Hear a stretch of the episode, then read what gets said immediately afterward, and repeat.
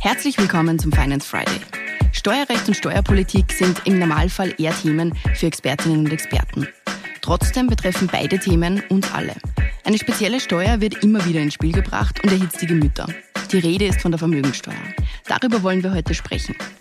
Können Sie, bevor wir in die inhaltliche Auseinandersetzung mit dem Thema gehen, vielleicht ganz kurz erklären, was man unter dem Begriff Vermögensteuer eigentlich konkret versteht? Ja, sehr gerne natürlich. Ähm, die Vermögenssteuer ist eigentlich relativ leicht erklärt. Sie bewirkt, dass Vermögen ab einer bestimmten Schwelle jährlich zusätzlich besteuert wird. Und unter Vermögen versteht man hier äh, Wohnungen beispielsweise, Häuser, Betriebe auch, äh, sonstiges Finanzvermögen, Kunst beispielsweise, Schmuck, Autos auch.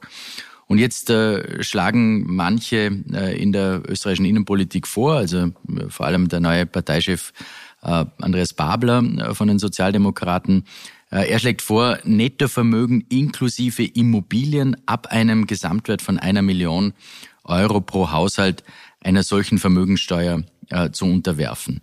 Und äh, das muss man natürlich ganz genau äh, analysieren und man darf in diesem Zusammenhang auch eines nicht vergessen. Wir hatten in Österreich in der Vergangenheit schon einmal eine Vermögenssteuer. Sie wurde dann allerdings äh, wegen der Frage der Sinnhaftigkeit äh, vor allem von einem roten äh, SPÖ-Vorgänger im Finanzministerium, dem SPÖ-Finanzminister Ferdinand Latziner, äh, 1993 dann auch abgeschafft und auch andere ehemalige SPÖ-Finanzminister, Hannes Androsch beispielsweise, äh, sprechen sich gegen die Wiedereinführung einer solchen Vermögensteuer aus. Also seit 1993, Sie haben es gerade gesagt, gibt es also keine Vermögensteuer mehr in Österreich. Macht uns das jetzt in Europa zu einem schwarzen Schaf, was die Steuerpolitik betrifft? Nein, ganz im Gegenteil. Es haben nur drei Länder in Europa äh, eine Vermögensteuer. Ein Land aus der EU, das ist Spanien, und dann kommen noch Norwegen und die Schweiz äh, dazu. Im Zusammenhang mit dem Thema Vermögensteuer hört man ja auch immer wieder von den sogenannten vermögensbezogenen Steuern. Was ist da jetzt genau gemeint? Ja, das ist genau der Punkt. Man muss das in einer seriösen Diskussion auch auseinanderhalten. Den Unterschied zwischen Vermögensteuern und vermögensbezogenen Steuern. Und das haben wir in Österreich ja. Äh, die vermögensbezogenen Steuern darf man nicht äh, vergessen. Wir haben in Österreich eine Abgabenquote von 42,7 äh, Prozent und zählen damit ja auch bekanntlich zu den sogenannten Höchststeuerländern. Und konkret wird in Österreich grundsätzlich der Vermögenszuwachs besteuert. Dazu zählen Einnahmen aus Miete beispielsweise, aus Pacht, äh, Erlöse auch aus der Veräußerung von Immobilien, die Immobilienertragssteuer und auch äh, sämtliche Erträge aus Kapitalvermögen. Was ist jetzt der Unterschied zwischen diesen vermögensbezogenen Steuer und einer klassischen Vermögensteuer? Das kann man am Beispiel von Immobilien eigentlich ganz gut darstellen. Man kann einerseits die Substanz, also den Wert eines Hauses oder einer Wohnung besteuern oder man kann andererseits die Erträge aus dieser Substanz äh, besteuern. Und in Österreich sind diese Erträge bereits sehr konsequent besteuert, also die Einkünfte aus einer Vermietung oder Verpachtung. Die sind besteuert. Eine zusätzliche Vermögenssteuer, also eine Besteuerung der Substanz, würde zu einer doppelten steuerlichen Belastung führen. Und das halte ich für den völlig falschen Weg. Und diese Zahlen zeigen uns auch sehr deutlich, dass die Menschen in Österreich bereits jetzt mit hohen Abgaben konfrontiert sind, wie auch jetzt mit Sicherheit nicht zu den sogenannten Niedrigsteuerländern gehören. Und außerdem bin ich der Meinung, dass man die Menschen gerade in Zeiten hoher Inflation und einer Teuerungswelle entlasten und nicht durch neue Steuern zusätzlich belasten sollte. Wenn man jetzt aber eine Vermögensteuer einführen würde, wie wird das in der Praxis überhaupt funktionieren? Damit man eine Vermögensteuer einheben kann, wäre es für die Finanzverwaltung notwendig, ein umfassendes Wissen über die Vermögenssituation aller Bürgerinnen und Bürger in Österreich zu haben. Das heißt beispielsweise, dass alle Grundstücke in Österreich neu bewertet werden müssten. Und diese Werterhebungen würden sehr lange dauern und müssten dann immer wieder, also jedes Jahr aufs Neue, dann auch wieder aktualisiert werden. Und ich möchte mir gar nicht vorstellen, was das äh, einerseits an Personalaufwand und andererseits auch an bürokratischem Aufwand bedeuten würde. Äh, Studien gehen davon aus, dass alleine der administrative Aufwand rund 20 Prozent des Einnahmevolumens auffressen würde. Das ist gewaltig. Aber damit nicht genug. Es wäre außerdem notwendig, das Bankgeheimnis zu lockern, um der Finanzverwaltung umfangreiche Einschau in alle Konten auch überhaupt zu ermöglichen. Und damit würden wir alle sogenannten, zu sogenannten gläsernen Bürgern noch mehr werden.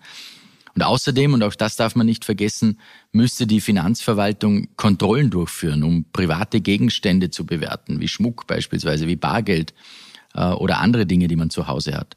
Man müsste sich also daran gewöhnen, äh, zu Hause Besuch von Finanzbeamten zu bekommen, die kontrollieren, welche Wertgegenstände man hat und wie viel diese schlussendlich dann auch wert sind. Und das würde für jeden von uns allen einen unglaublichen Eingriff in die Privatsphäre und in die eigenen vier Wände eigentlich äh, bedeuten.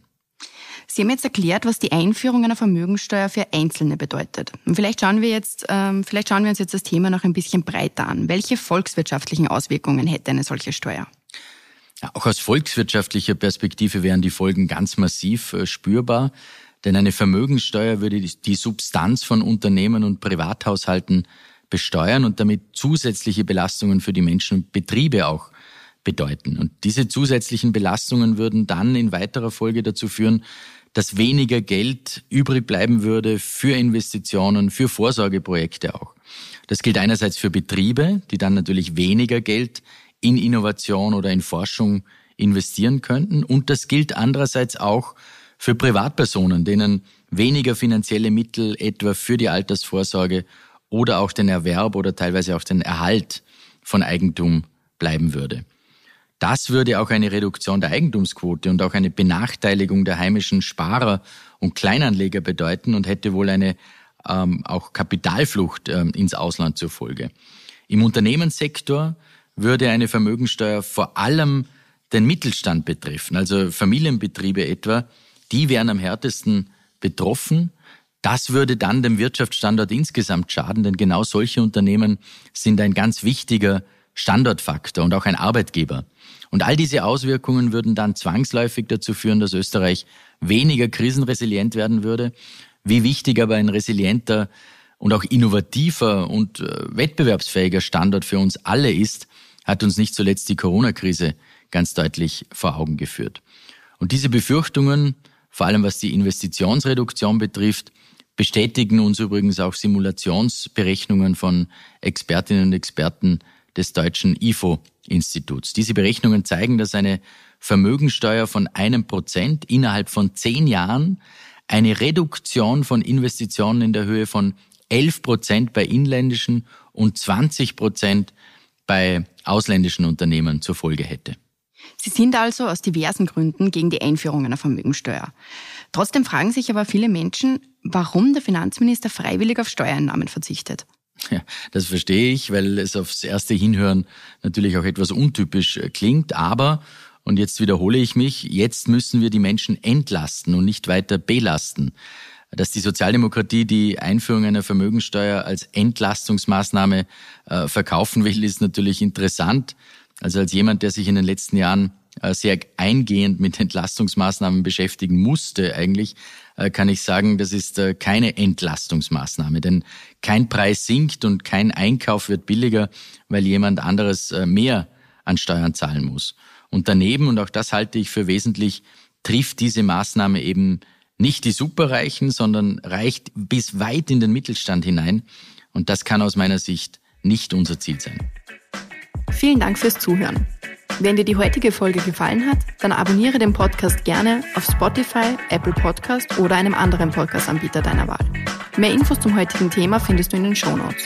Für tägliche Updates zur Arbeit der Finanzverwaltung und aktuellen Themen folge uns gerne auf unseren Social-Media-Kanälen. Die Links zu unseren Seiten findest du ebenfalls in den Show Notes. Die nächste Folge des Finance Friday erscheint kommenden Freitag. Bis dahin, alles Gute.